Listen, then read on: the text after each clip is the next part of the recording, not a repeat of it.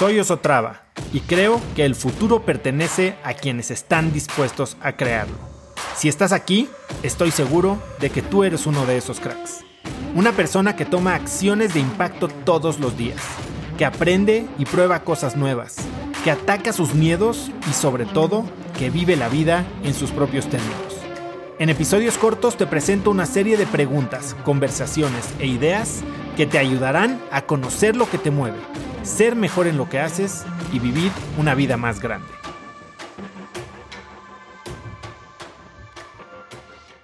Yo no venía de una familia emprendedora, ni siquiera de una familia de empresarios. No tenía así el, el gran acceso, sí, pero yo no tenía mundo. O sea, no, no sabía, yo no leía, no era, siempre fui, me fui bien en la escuela, pero por, pues, porque me sabía mover, ¿no? Y yo sabía que como que en mi futuro, pues era seguir la, escalera corporativa y yo quería ser banquero en Nueva York y para llegar a eso tenía que tener un MBA, punto, y un, bueno. Entonces apliqué a Harvard, apliqué a Stanford y me fui. ¿Cómo me fui? Pues pedí un préstamo. De hecho, por flojo no pedí los mejores préstamos, que eran los del FIDER y el FUNED y que te prestaban en pesos a tasa cero a no sé cuántos años y tantos años de gracia. No lo pedí porque era mucha chamba. Entonces me endeudé en dólares con el, préstamo que me daban, porque en Stanford entras y te dicen, ya que te aceptamos, tú no vas a dejar de venir por lana. Entonces te vamos a conseguir préstamo, no te lo vamos a regalar.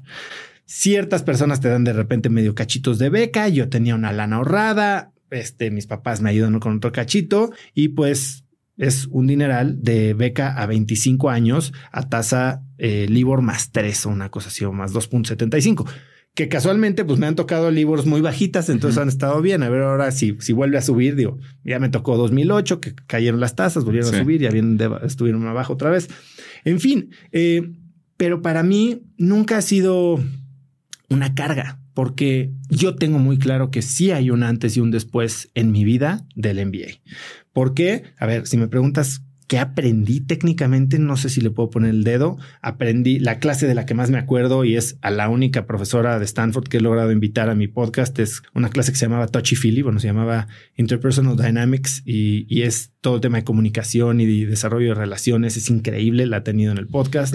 Eh, pero, pues sí, te da varias cosas. Algunas pueden valer, otras, como dicen, perception is reality. Entonces te dan un papel que dice que saliste de Stanford y que no estás tan pendejo.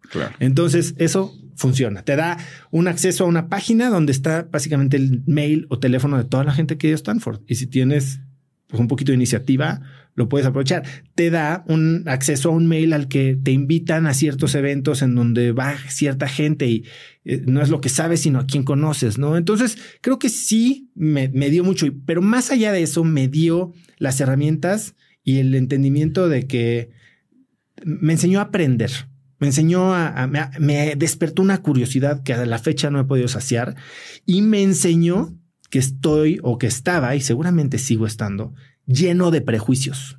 Eh, pues mis primeros meses en Stanford, yo solo me quería juntar con los europeos y los gringos, porque esos son los fregones, los asiáticos y los africanos, esos que... Y después te das cuenta que, bueno, pues estaba gente como el hijo del CEO de Hong Kong en mi clase, ¿no? Con que después me fui a Hong Kong y, se hizo mi cuate, el hijo del presidente de Corea del Sur, este, el hijo del uno de los hombres más ricos de, de India, ¿no? Eh, y, así como esos, también había europeos, americanos, sudamericanos, sumamente exitosos que llegas con tus prejuicios y, tú solito te estás cerrando las puertas del mundo, ¿no? Entonces, para mí, eso es lo que me enseñó Stanford y, y creo que, eh, pues ha sido continuamente aprender de los éxitos de esta gran comunidad de la que yo soy parte. Conecta conmigo en Instagram como arroba osotrava y dime qué te pareció este episodio. Mi meta es inspirar a una nueva generación de hispanos a vivir vidas más grandes. Y si me quieres ayudar a lograrla, lo mejor que puedes hacer es seguirme en Spotify y dejar una reseña en Apple Podcasts para así subir en ese ranking. En tu reseña cuéntame de qué temas, categorías o personas te gustaría aprender y me aseguraré de leerlas para darte el contenido que quieres.